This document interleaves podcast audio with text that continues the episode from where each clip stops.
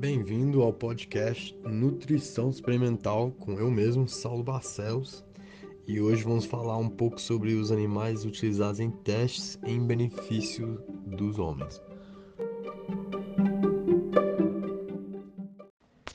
Eu acredito que seja um tópico um pouco polêmico, mas tem seus pontos positivos e também seus pontos negativos, a favor e contra.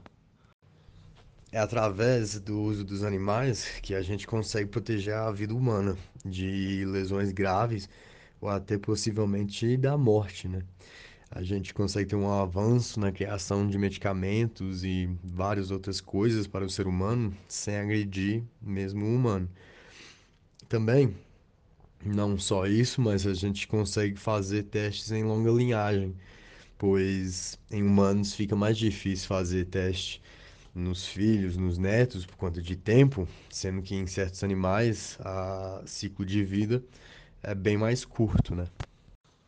Isso faz com que a gente consiga ter um certo avanço em, em testes, em medicamentos, em pesquisas. E cada vez mais que a gente vem testando nos animais, é, não é uma coisa simplesmente faz do jeito que você quer, né? É, tem regulações, regulamentos, tem leis, tudo para tomar conta do animal, para fazer com que esse animal esteja, esteja bem, priorizando o bem-estar do animal.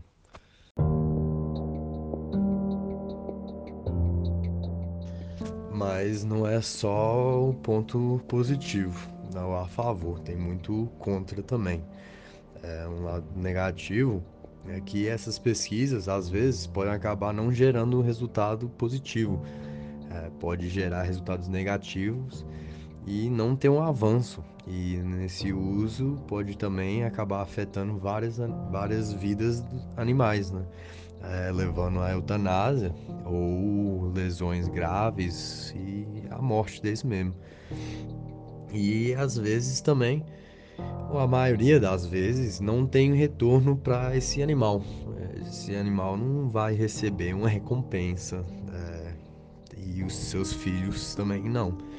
Também não vai gerar, às vezes, uh, nenhum avanço para a espécie do animal, um, nem medicamento e simplesmente um, uma progressão para o ser humano. É um pouco egoísta. Mas e aí? O que, que vocês acham dessa, desse tema?